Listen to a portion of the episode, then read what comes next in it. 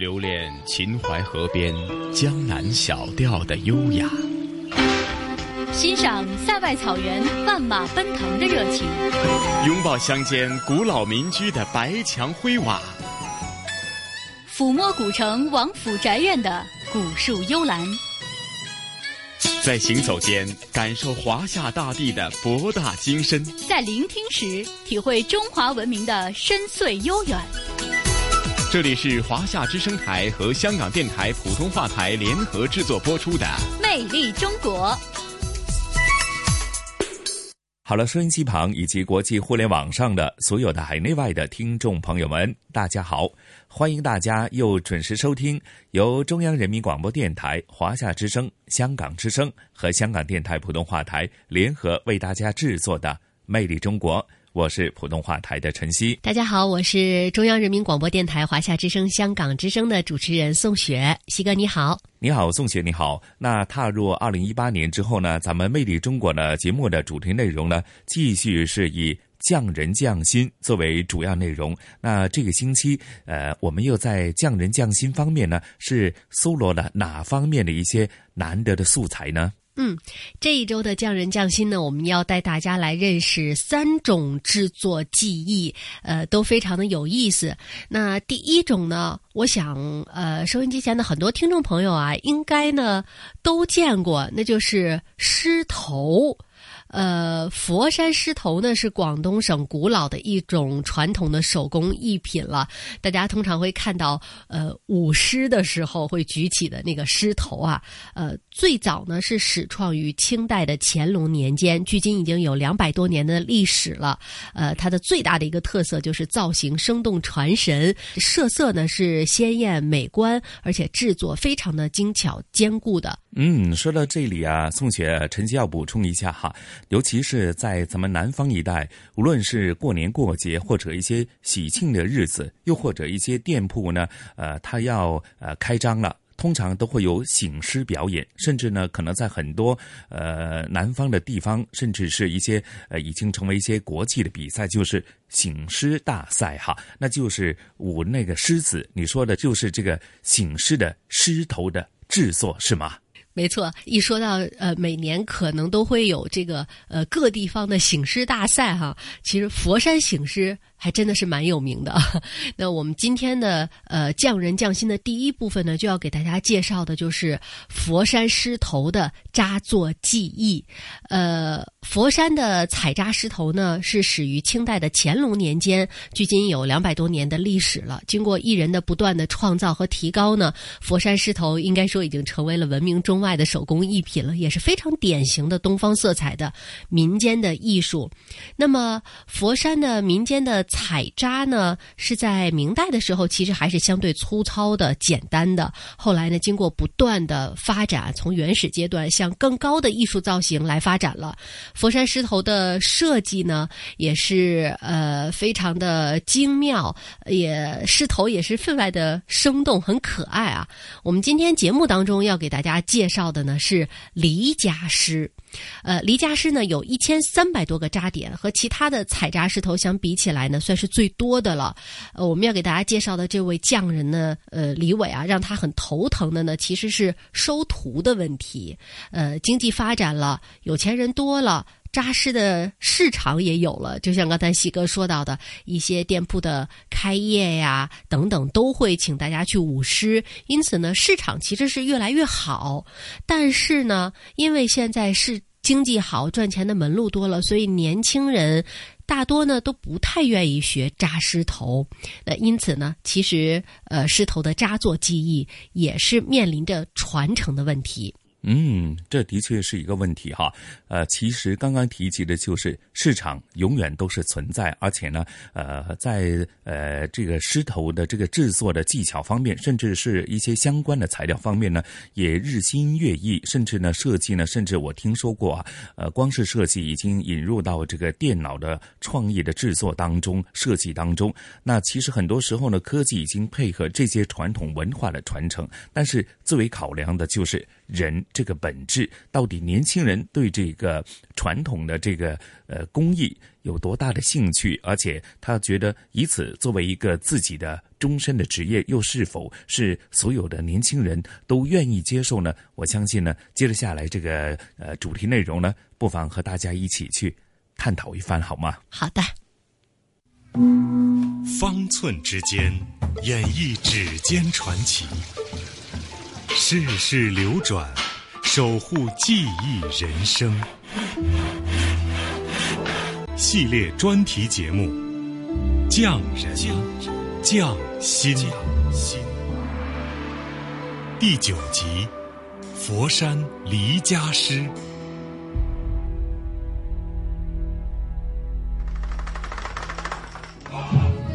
为了不想连累会馆的馆友，我黄飞鸿决定以个人名义出事。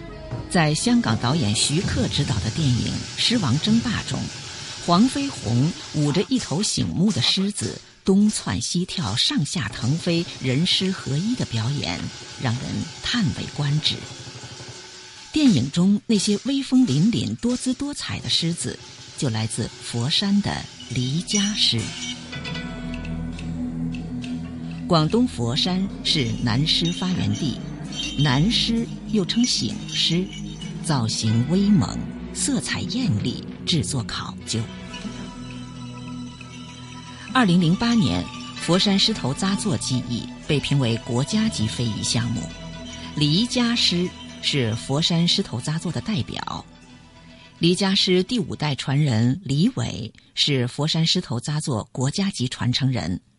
如今古稀之年的他，仍致力于传承狮头扎作技艺。阿巴罗费不费劲呐？我现在还没有费劲，还没有费劲。走进李伟先生的家门，我们仿佛进入了一个狮头的世界。颜色、大小、形状各异的狮头摆设在屋里的每一个角落。左边墙上。贴满了李伟参加各种狮头扎作活动的照片，右边墙上则贴着教学用的纹样图，地上摆放着扎作狮子要用的竹篾、砂纸，桌椅上、橱柜里放满造型生动的各种狮头。哇，全是狮头！嗯，这里既是李伟的家。也是他的工作室，这里蕴藏着有近两百年历史的黎家狮的扎作技艺，一只只制作精良的黎家狮就从这里走向世界各地。与其他的狮头相比，黎家狮的特点是以越剧脸谱为创作原型，分为刘备面、关公面和张飞面。刘备面狮头。额是猪肝色，后面画着斑纹或唐草纹，显示其雄壮威武的形象。关公面狮头额以大红色为主，额头位高一点儿，眼睛凸一些。张飞面则是黑额头、黑背面，造型勇猛。佛山狮头的特点就是额高、背齐、眼大、眉精。横臂，嘴大，大笑，啊，双龙腮，明牙真利。那平常都怎么教的呀？给我们示范示范。那平时呢，我现在教他竖竖面，把他面面积啊搞把那些刺削掉。削掉。佛山狮头扎作分扎作、表贴、彩绘。装配四道工序，首先以竹篾扎做成狮头造型的框架。佛山狮头啊，要完成，要经过四大工具，啊，扎狮工具，扎狮工具呢用砂纸啊，用竹篾，按照佛山传统的狮形扎起来。狮头扎作完成后，用纸、纱、绸表贴。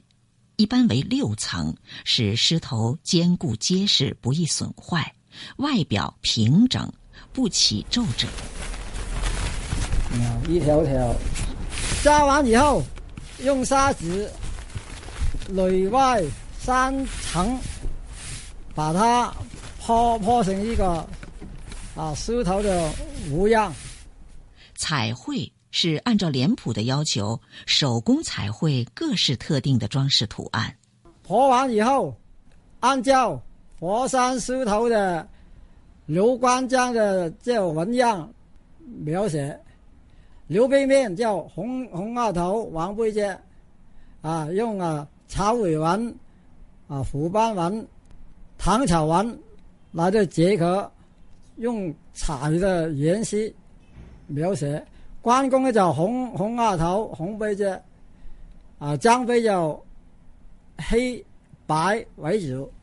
彩绘之后，再以绒球、璎珞。小铜镜、小金属片儿、兔毛、马尾等作为装饰。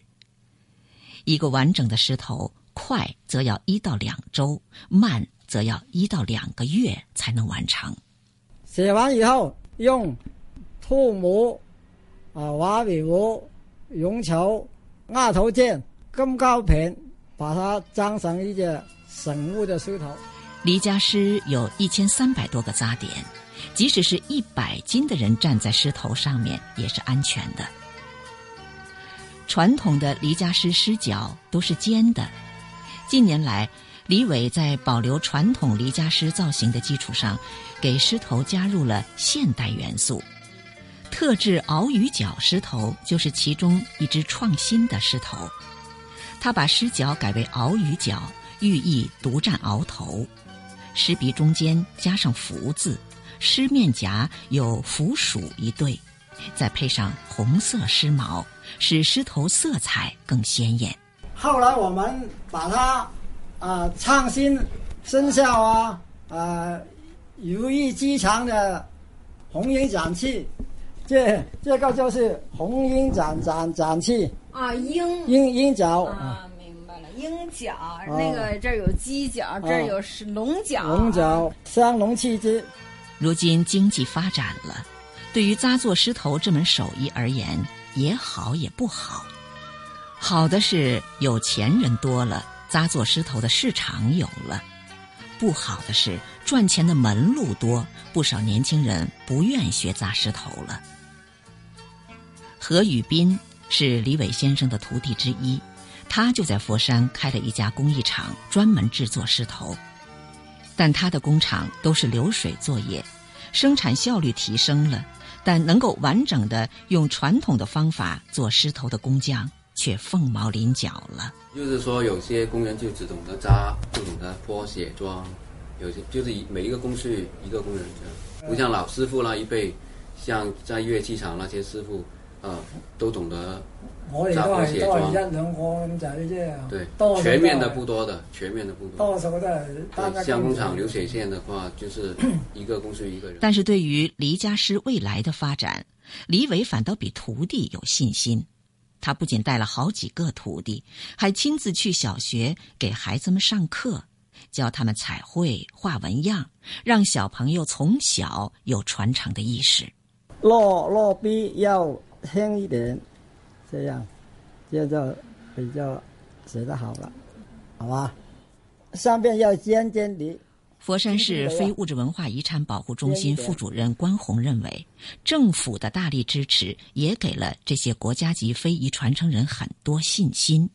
李伟师傅呢，在铁军小学有位教师吴继辉作为他的一个弟子，他培养弟子，我们呢就也很鼓励他。佛山有一个深厚的民俗，它就是所有的呃年节店铺开张，它都要醒狮去助兴。那么有这样的一个民俗呢，呃，土壤扎狮头也会一个不断的延续。目前黎家师有了第六代传人，她就是李伟的亲外甥女周嘉欣。一九八九年出生的她，已经学习扎做黎家狮狮头九年时间了。我学了这门技术以后，会经常去一些小学呀，或者一些培训机构去教那些小朋友去做狮头，就觉得我这样子就会很好的帮助我们这些传统文化，把它传承给下一代。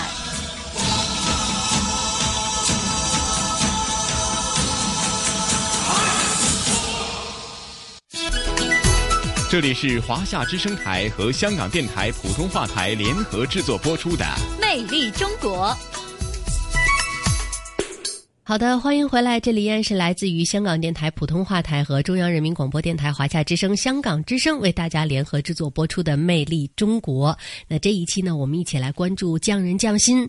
刚刚呢，了解了佛山狮头的扎作技艺啊，呃，就像西哥之前说的，其实呢，科技在日新月异的发展，呃，很多东西都是可以被科技代替的。比如说，我也在想，刚才听的时候就在想，也许有一天可以三 D 打。打印石头，嗯，对对对，但是人的精神和魂永远是贯穿在这里面的，对吧？是，甚至呢，呃，工余之后，很多年轻人都喜欢参加一些武馆，除了是啊锻炼身体以外呢，其实。好像过年过节，他们都有机会去参与这些醒狮的这些活动哈。那其实呃，对于年轻人来讲，到底是一个纯兴趣呢，还是以此作为一个终身的职业，将这个呃文化传承下去呢？都是值得大家去好好的想想哈。那说到这个呃狮头的制作以外，那接着下来，宋雪又会介绍哪方面的一些匠人匠心呢？嗯，接下来呢，我们要带大家呢到西南地区了。呃，要为大家介绍的是苗族芦笙的制作技艺。呃，芦笙呢是西南地区苗、瑶、侗等民族的一个簧管乐器啊。呃，我们其实之前在《魅力中国》的节目当中呢，也给大家介绍过芦笙啊、芦笙舞啊等等。那我们今天节目当中要给大家介绍的呢，是贵州省雷山县苗族聚居区的一个芦笙的制作。呃，为大家介绍的这位匠人呢，叫做莫艳学，他是国家级的非物质文化遗产传承人当中的这个第一批。传统手工技艺的传承人，也是贵州省的第一位苗族芦笙制作技艺的传承人。呃，其实呢，贵州的民间的手工艺制作者啊，这些艺人呢，其实大多数也都是呃年事已高了。呃，而保护。或者说传承这些手工艺呢，也是他们现在面临的一个最重要的呃问题和最重要的任务。那么，究竟呃芦笙的制作需要哪些技艺？而在这个过程当中，我们又能够感受到怎样的工匠精神呢？呃，我们接下来呢，就一起来聆听。好的。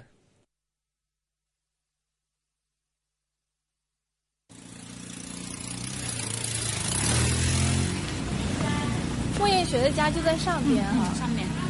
这里是贵州黔东南一个名叫排卡的苗族村寨。排卡在苗语里的意思是生产芦笙的小山村。排卡村八十多户人家，有十二户是芦笙制作专业户。这里的芦笙制作已经有四百多年的历史了。在一座依山而建的吊脚楼旁，我们找到了芦笙制作技艺国家级传承人莫艳学。莫老师，这是我们们中央广播电台两个。下开下开下开下开。你好你好你好。下开吧，我这手脏了。啊，您的手上也是老茧很多啊。都四十年的芦笙了嘛，我都七十岁了。哦。这个是什么？还有那个，这是一排一排的那个。这个竹子做芦笙的竹啊。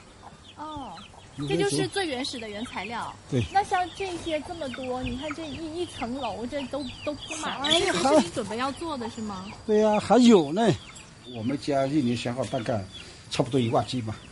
莫艳学出生在已经五世相传的芦笙制作世家，他从十六岁起就跟随父亲制作芦笙。芦笙啊，是我们苗族的一种象征。只要有苗族的地方，它就必然有芦笙；有芦笙的地方，它就必然有苗族。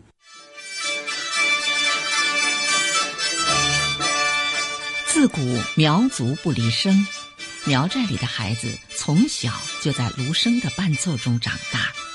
不论是男女间传递爱情，还是逢年过节的喜庆日子。大伙儿都会吹起芦笙，载歌载舞。芦笙记载了苗族的历史，传承了苗族的文化。你不知道，像我们这一辈人，谁会吹芦笙，才能上到那芦笙场上去？上芦笙场是一种荣誉。对呀，谁会吹芦笙，谁进到里面，姑娘是看上哪一个。我们这一辈就是这样的，但是我到芦笙场去吹芦笙，但他就看见了。啊，是吗？恋爱人。因为过去吹芦笙的要一个晚上十七八个寨子都全部，一个寨子只能吹一圈，因为这个跳芦笙，它一年才有几次啊，它不是天天有啊。要抓住机会。哎哎，所以我们就我就特别喜欢在吹这个芦笙，吹了那芦笙化了，化了你怎么弄呢？拿给爸爸削，但是他他在那个现场。你就不没没得吹了，你又跑回来，那就过了那个好时光了。那就开始学，就就以这个做芦笙为职业了。莫艳学戴着一副老花镜，坐在一张小木凳上，西边有一墩疤痕累累的大树桩，那是他做芦笙的案子，上面放着锤子、斧子、凿子、锯子、钻子。莫艳学告诉我们。从上山砍竹子开始，一直到发出悦耳的声音，一把芦笙的制作需要六十多道工序，其中最繁重的过程是打磨竹子。现在小孩都用那个液化气，这个火苗要用那个液化气，我还是保持我的这个老传统，用的顺手。对，你看这里也都是弯的，你看是不是弯的？嗯，对。所以我们要把这从这里到这里把它拉直。哦。用风箱给竹子加热，使之变软，把软化后的竹子一一拉直，再结成芦笙的笙管。笙管要能吹奏出高低不同的音阶，还需要一个关键步骤，就是加簧片。那就调节这个簧啊，也是调节簧。哎，那个簧的厚度，嗯，太厚了，你吹不动；太薄了，你一吹，那个薄的气全部往那个薄的那个黄跑了。看来这最关键的技术环节就是这个黄片。就是这个黄，它稍微靠近了，你就磨一点。哦。但是你你手劲不好，你磨太多了，那那就这样，你看。碰大了，跑去了。嗯，太靠近了，你它动不了。嗯，就恰到好处，就就是拿头发丝那么那么一点的缝隙，你你能看看见吗？看见了，就是头发丝。哎，对了，仅仅能透过一个光线。哎，对对对对。铜制的簧片，轻弹一下，在一秒钟内可以颤动五十次，如果低于这个标准，就不能算合格。将簧片嵌入声管，再分别套上共鸣筒，把加工好的笙管按照音阶的顺序插入笙斗，调好音律后，便制成了一把芦笙。四十多年来，一把又一把芦笙在莫艳学的手里诞生，一支又一支芦笙曲在他的吊脚楼里吹响。打上莫艳学标签的芦笙，音质圆润、素雅、精巧，广为乡亲们喜爱。从六管到二十四管，从 A 调到 F 调，莫艳学的芦笙吹响了无数苗寨，吹遍了全国，甚至吹到了海外。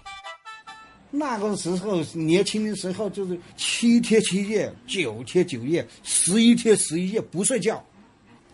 那些年轻老老修芦笙的排队呀，没有排队坐，就站起啊，站到门口去啊。哦，就是他们拿着芦笙来这对呀，排队排到。对呀，对呀，对呀。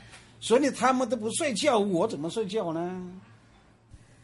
一九九七年，贵阳国际机场开通，外地客商一下子就订了七千只芦笙。莫艳学一个人忙不过来，开始领着两个儿子接订单。父子三人也忙不过来了，莫艳学就让两个女儿也加入进来，甚至开始向外族外姓传授芦笙制作技艺。莫艳学说，当时这个做法在寨子里引发了不小的震动，因为他打破了沿袭百年的墨家家规。过去什么妇女不吹芦笙的，现在妇女也不能做芦笙。我们的祖训它是传男不传女，传内不传外。到了我这一辈，就打破这个了。因为你订单多了，你不传外，你怎么完成那个订单？你不传给姑娘，你怎么完成那个订单？所以就杀一个公羊，祭那个老祖宗。就说从我这一辈开始，这个芦荟就可传女了，传外的啦。一宣布，现在那个什么杨家、李家、张家、余家，都都教他们会了。苗寨里流传着一句谚语：“芦声一响，脚板就发痒。”唱歌、跳舞、吹芦笙是苗族延续千年的生活方式。莫艳学常常怀念上世纪八十年代，那时候每个村寨的青年男子都有几把芦笙，吹起芦笙来也总能有几手绝活儿。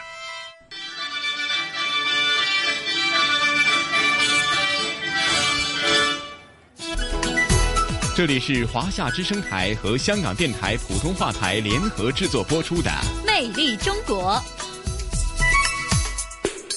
哎呀，宋雪啊，刚刚聆听这个匠人匠心有关于这个芦笙的这个制作的技巧以及它的材料等等各方面，其实呃，对陈曦的共鸣还是蛮大的。因为呢，若干年前呢，也访问过一位呢，呃，苗族的这个。吹芦笙的高手，那当时他还送了我一个呢，呃呃，制作相当精美的一个呃摆设，就是芦笙这个乐器的摆设。那现在还在晨曦的这个桌面呃呃放置呢哈。那当时总觉得，除了你了解它这个芦笙为什么可以发出如此美妙的呃少数民族音乐以外呢，呃，凝聚在这个芦笙的制作以及用芦笙去表演当中，你会对这一些。少数民族呢，它的呃社会啊，它的呃一直以来的延续的发展，甚至他们本身通过日常社会生活当中凝聚而成了这种少数民族的文化，呃，其实在这个小小的这个乐器芦笙。你就会可以有很多的联想，而且呢，在联想过程当中，你会觉得，呃，这个好像加上少数民族呢，他们通常都是在一些大型的节庆活动，呃，会表演嘛，你就会有一幅幅的这个非常生动活泼的画面呢浮现出来呀。呃，西哥说的特别的对，我非常的认同。其实不管刚才我们说到的醒狮的狮头还是芦笙，其实它都是活的，它是有生命力的。因为狮头可以舞起来，你可以看到它的灵魂；芦笙呢，就像刚才西哥说的，它不仅仅是一项乐器，它还伴随着有呃少数民族人们的欢庆的节日当中可以跳起芦笙舞，可以那种呃欢愉的庆祝的场面。其实它是有很多的精神内核在里面的。是的，是的，而且从中你可以感受到少数民族的他们的一些风土人情以及他们的民俗文化，的确是令人有一种呃莫名的感动在里边哈。好，那接着下来，宋雪又接着下来是介绍哪一类的匠人匠心呢？嗯，匠人匠心的最后呢，我们要给大家介绍的呀，是一个非常有意思的呃技艺了，叫做陶盒雕刻技艺。呃，陶盒雕刻呢是呃中国的一个传统的。呃，特色的雕刻艺术啦，呃，在小小的陶盒上呢，可以雕刻出很多样的东西。呃，可以说核雕虽微，但是微中见红。自古以来吧，核雕呢以其特有的艺术魅力，也让无数的呃藏物玩物者感到惊叹和入迷。比如说呢，在这个核雕上呢，你可以看到像渔家乐呀，还有赤壁夜游啊、桃园三结义啊等等啊这样的呃题材的核雕。问世要给大家呢介绍的是作为非物质文化遗产传承人的田家才，他呢就是立志一定要把陶盒的雕刻发扬光大。嗯，好，那接着下来的节目时间，也让听众朋友们去认识一下这个呃陶盒雕刻到底是怎么一回事，而且它的这个。技巧又在哪方面体现出来？而且呢，在传承以及保育过程当中，又面对哪些问题？好的。错也得二十大洋。工具都是普通的工具，没有特殊工具，用传统的工具干四大活。从十二生肖到各式各样的茶壶、首饰、文房四宝，他用陶盒雕刻出精美的艺术品。雕刻四十年，他继承传统，发扬创新，让陶盒雕刻绽放了新的光彩。作为非物质文化遗产传承人，他立志把陶盒雕刻。发扬光大。你看这个剑，这是为奥运会做的。啊，零八年这个这个奥运那个徽标，啊，这个二斤重。看着这些有着精巧做工、美轮美奂的作品，很难想象它们是由一个个小小的陶盒拼搭而成的。那么，小陶盒怎么就变成了艺术品了呢？又是谁让这些陶盒焕发了不一样的光彩呢？他。就是今天的主人公，烟台龙口市非物质文化遗产传承人，六十九岁的老人田家才。这些东西呢，都是我这今年的作品的一部分啊。今年呢，准备参加全国比赛呢，就是这个作品。呃，做个牛，叫牛皮松片，做个大牛。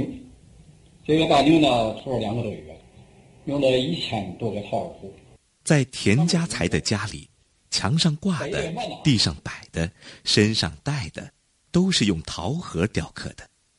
四十年前，老田就开始学雕刻，启蒙老师就是他的父亲。我父亲那个挺开朗，这个要那个要，把那些玩家小孩那个都可以喝了。我也是那时候，也就是八九岁，也在那喝。那个时候刻的东西都是什么样的？就是小小小小人。陶盒雕刻起源于明朝，多以人物、生肖、吉祥物为主，精巧玲珑，是一种垂挂在衣带、完善或袖带下面的坠物，既可欣赏把玩，也有驱灾辟邪之说。尤其是家里有小孩的人家，都会给小孩带上一个。所以，佩戴桃核是民间一个非常普遍的习俗。数百年来，桃核雕刻越来越精致，而形式始终没有大的发展。社会在发展，艺术形式也变得多样性。为了更好的适应这种变化，老田说，他的核桃雕刻也必须得有创新意识，有新的想法，才不会被社会所淘汰。传统雕法就是一个浮雕和一个头雕，你说光这么传统也不行，这会儿就得创新，去新东西，这会儿才有生命力。因为不创新，就就死了。老田打算搞创新的时候，就已经是圈内小有名气的人物了。听说他要突破老祖宗留下来的老传统，很多同行都在拭目以待。对自己有信心的老田也决定。他要拿第一个创新作品参加比赛，在实验的过程中，田家才是屡战屡败，屡败屡战。田家才的妻子王秀琴说：“当初看到老伴儿没日没夜的干，除了心疼，啥忙也帮不上。予吃予醉的做，呃，晚上都有时间，半夜了想起来了，这个东西需要怎么制作，他就白说就起来去制作。”为了这次新的尝试，老田整整在屋里待了一个月，最后新作品终于出炉，立刻在圈内引起了不小的轰动。这件用四百个陶盒制作而成的笔筒作品，不但打破了以往只在一个陶盒上雕刻的局限，而且为了保证纯正的陶盒雕刻，老田一点辅助材料也没用。就连笔筒的厚度也是全部由一小片一小片的陶盒经过切割、打磨、叠加拼接起来的。这是一块，这块要见到正后边得多层。你要多给它嘎成这么细，就这么薄的一个东西，然后一块块粘起来。对。慢慢的，老田的名气越来越大，慕名而来的人也越来越多。老田说。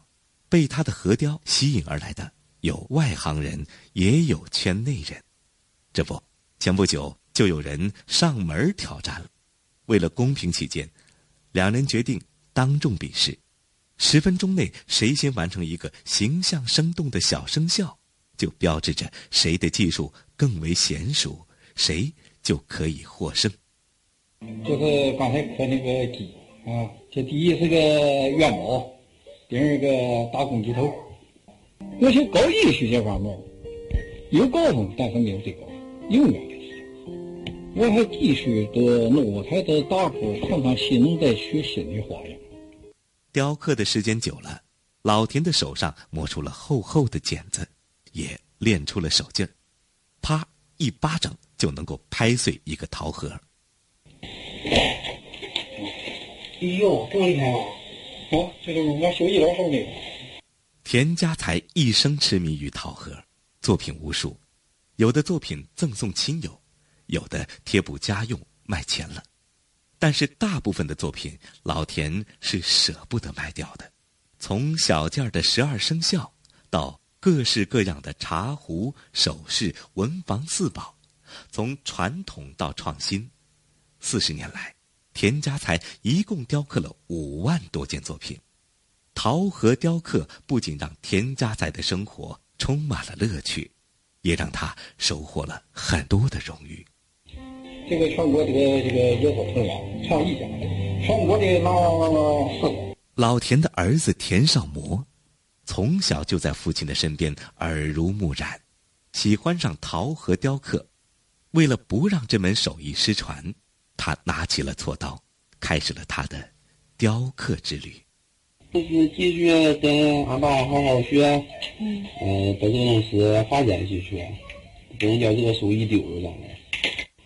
核雕是伴随田家才一生的兴趣，在陶核雕刻中，老田找到了自己的一片天地。田家才说，虽然儿子继承了他的衣钵，但是想要把这门手艺发扬光大下去，还需要他再多做一些事情。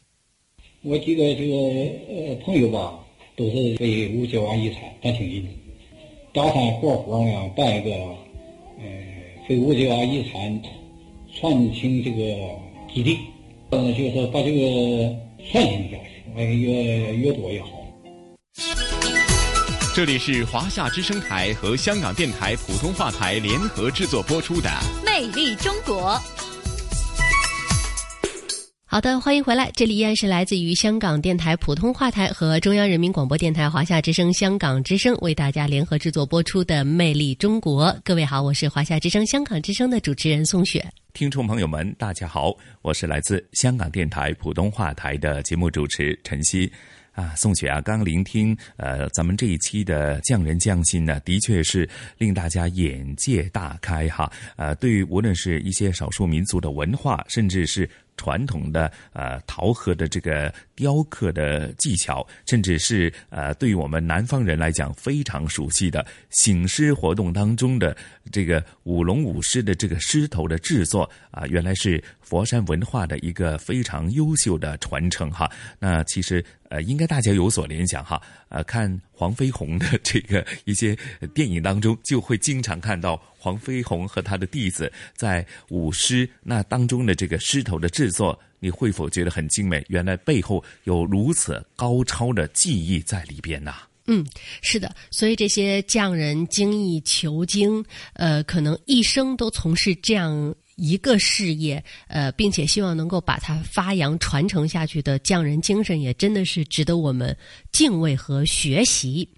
呃，那接下来呢，我们要啊、稍微的换一换空气啊，带大家呢继续到香港的郊野公园了。上一期《魅力中国》我们去的是西贡东郊野公园，呃，这一期要去西贡西郊野公园了，是吗？是的，是的啊，宋雪呢，对于咱们香港的这些郊野公园真的是情有独钟哈。的确，在无论是在北京还是在香港生活，我们无法避免的就是在繁忙的都市的节奏生活当中，可能。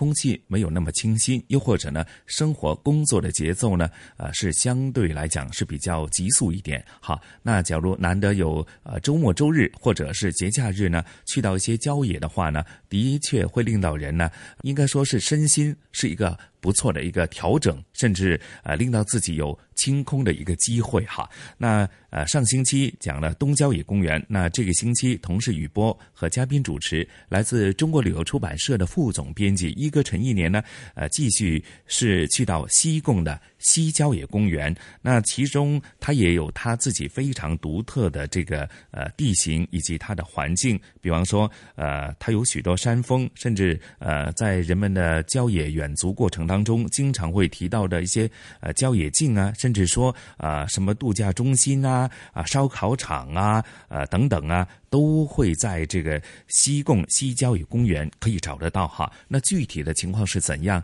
那接着下来啊，咱们也事不宜迟，马上聆听呃一哥和雨波的声音导航，到呃这个西贡的西郊野公园去感受一下大自然的美景，好吗？好的。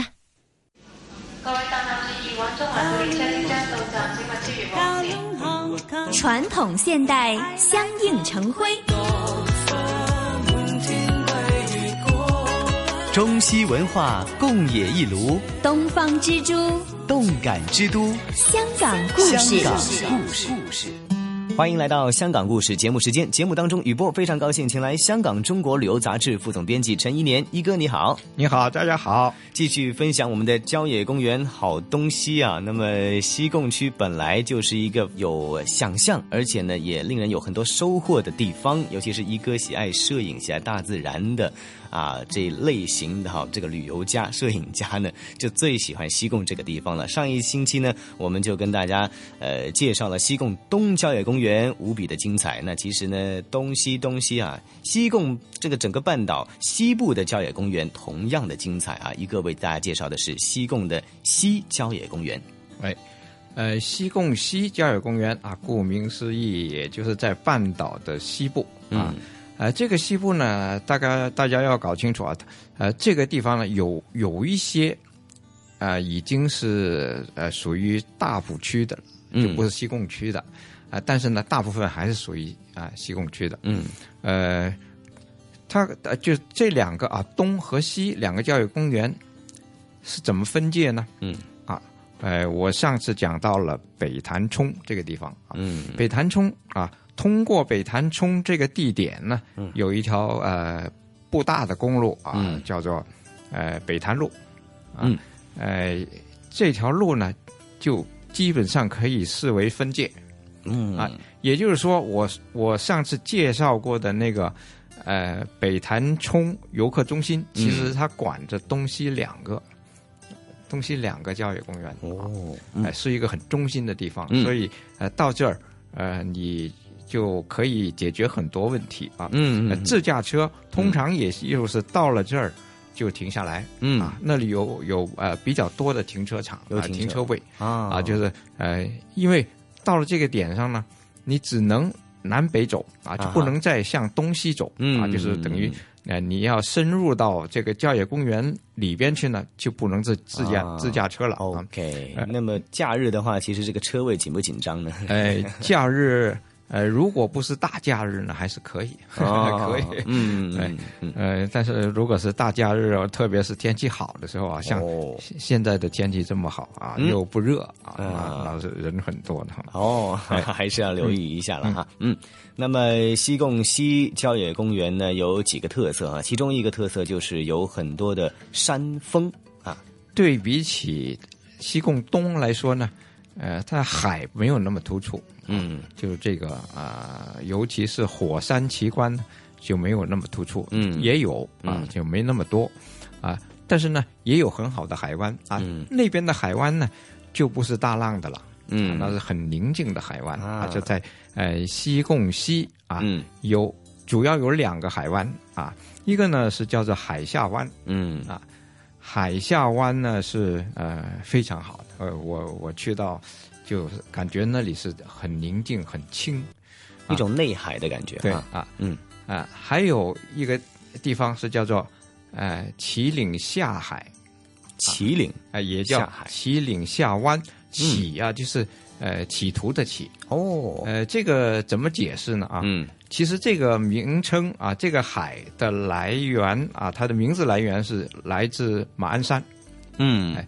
马鞍山呢是一很陡的一座山，对。啊，呃，广东话里边就把陡叫做起，嗯有这样的感觉。K 本本身就站立的意思，对对啊。对对对。啊，就这个山就像站起来的一个一个大汉，啊。嗯嗯嗯，这样呢，呃，像个马鞍啊，嗯。呃，这座山呢下边的海就是这个这个山是就呃就等于是一个旗岭，就是站着的一个壮汉一样的岭，呃一一个山岭，嗯，它下边的海啊就叫旗岭下海，嗯，这个比较这个哈昂首位哈，有点傲气的感觉哈。对，哦，呃，这个要要懂对不對？懂一点呢，广东话 才能呃明白。嗯，哎，呃，这也是一个呃很好的海湾啊，嗯。但是因为呃已经不向着外海了，嗯。啊，这个向着内海，内海所以呢，嗯。没有很大的风浪，嗯，呃，当然也就是游泳的好地方比较安全，啊。而且呢，呃，海里的生物啊特别的呃安全，可以说啊，就是嗯。没有那么多的侵扰啊，对对，哎，所以这里的珊瑚长得好，比较宁静一點哎，尤其是海峡湾。啊，海峡湾的三面都环山啊，嗯。三面都是被郊野公园包围着啊，这个西贡西郊野公园包围着，只有向北啊一个马蹄形这样伸到海里去啊，那也是一个内海，嗯。啊，所以呢，啊这边很很平静啊，嗯。呃，小孩都敢在這裡潛潛水，嗯哦。这里是潜水的好地方，潜水好地方，哎嗯嗯。呃，这里特别介绍的就是啊、海下湾啊，嗯，海下湾呢现在已经呃成为一个呃海岸公园，嗯。啊，呃，这里的好处呢就是它的啊、海生物啊，尤其是呃珊瑚特别美啊，嗯。又有啊红树林嗯。啊，在这儿呢，呃，有一個叫做海下村啊，嗯。海下村的居民呢，主要就干什么呢？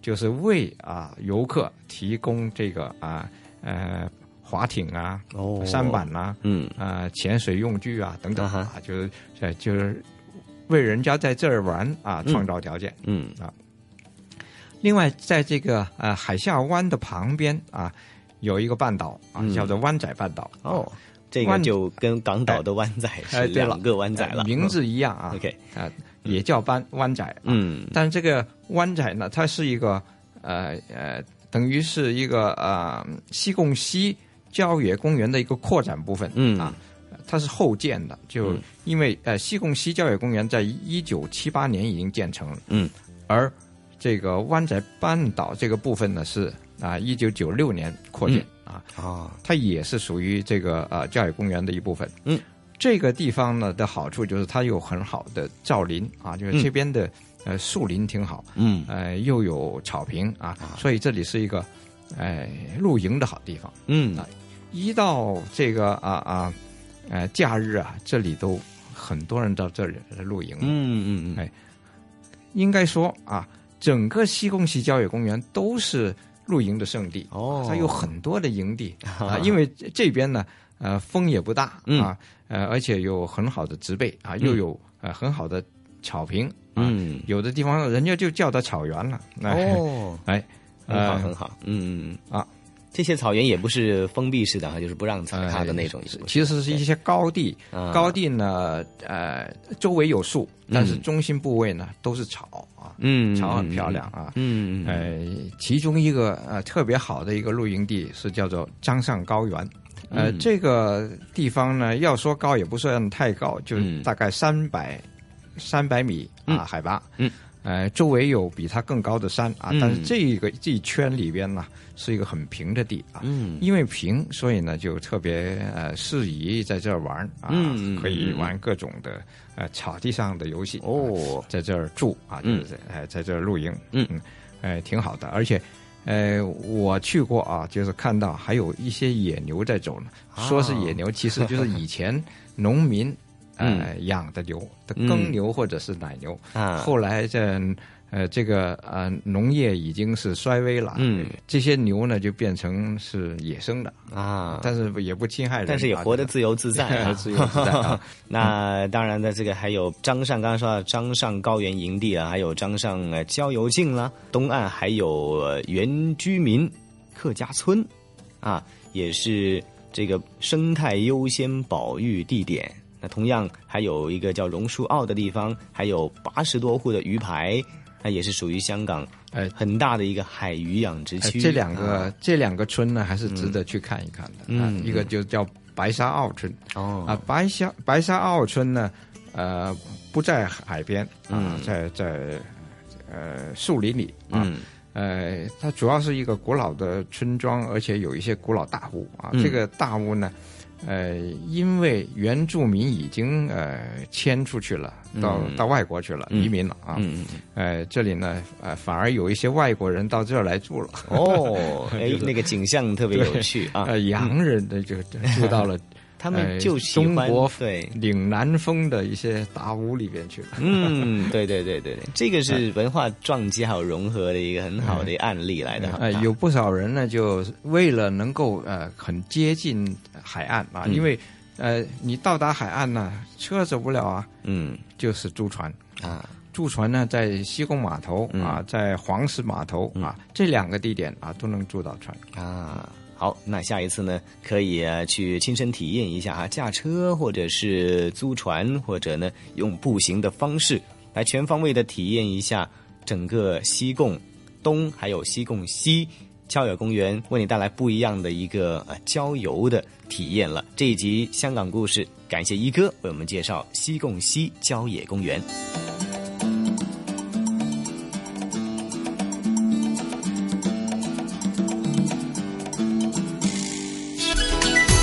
这里是华夏之声台和香港电台普通话台联合制作播出的《魅力中国》。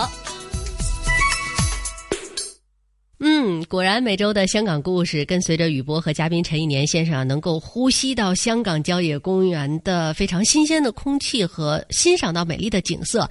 特别是西贡西郊野公园啊，听说还曾经举办过很多的国际的露营活动啊，让我有点动心了。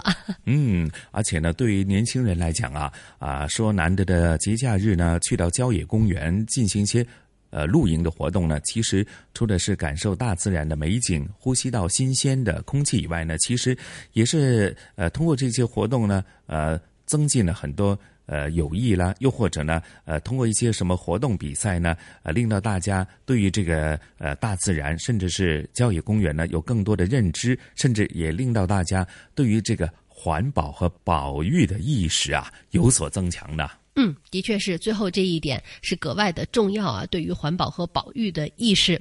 那么，呃，时间很快啊，这一周的节目呢，马上就要跟大家说再见了。呃，不过没有关系，一周之后的同一时间，《魅力中国》依然有非常精彩的内容等待着大家。嗯，是的，下星期同样的节目时间，《魅力中国》，宋雪、晨曦约定您了，不见不散。拜拜。